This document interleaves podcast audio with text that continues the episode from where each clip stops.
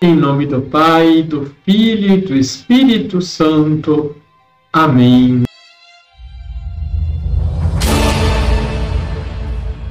Olá, tudo bem com você?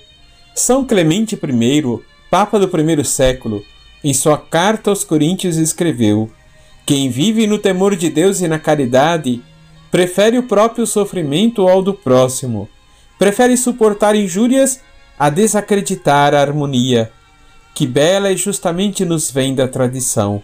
É de fato melhor confessar o seu pecado do que endurecer o coração. Deixe o seu like e se inscreva aqui embaixo se você ainda não é inscrito. Compartilhe. Liturgia, Liturgia diária.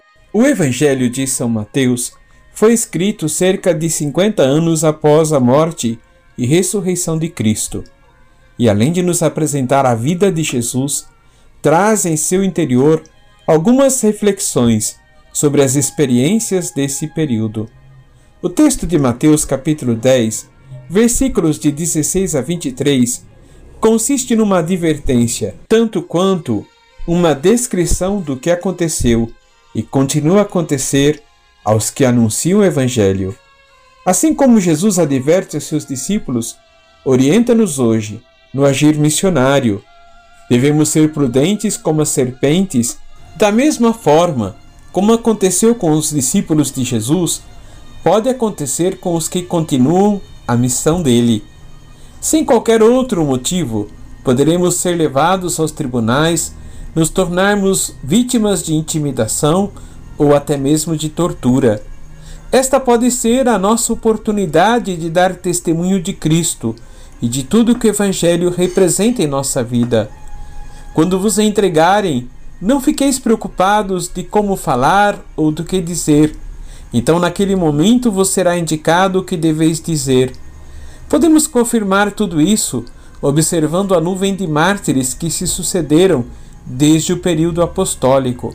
A palavra mártir, mais do que uma referência às pessoas que morreram por causa de Cristo, indica um testemunho dado até o fim.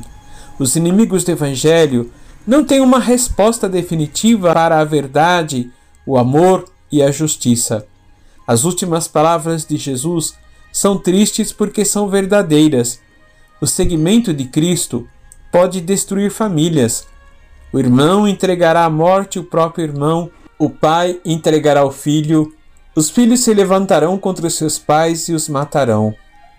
Vós sereis odiados por todos por causa do meu nome é difícil entender que seguir Jesus, expressão do amor e da misericórdia divina, possa criar tanta hostilidade e ódio. Quando vos perseguirem numa cidade, fugi para outra. Em verdade vos digo: vós não acabareis de percorrer as cidades de Israel até que venha o Filho do Homem. Precisamos entender que não é vontade de Deus a perseguição por causa de Jesus. Nossa meta é, antes de tudo, tornar o cristianismo mais atraente possível.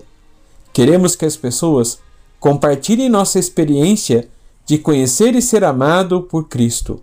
Chega um momento, no entanto, que não podemos correr mais, ou quando fica claro que temos que tomar uma posição, isto é, por causa dele, denunciar o pecado e a maldade presente no mundo. Vamos rezar? Vamos. Senhor, dai-nos coerência de fé para vos testemunhar diante dos homens e do mundo. Livrai-nos do medo que nos acovarda e dai-nos alegria por viver a vossa palavra.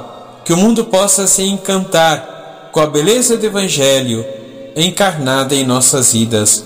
Assim seja. Abençoe-vos o Deus Todo-Poderoso, Pai, Filho e Espírito Santo. Amém.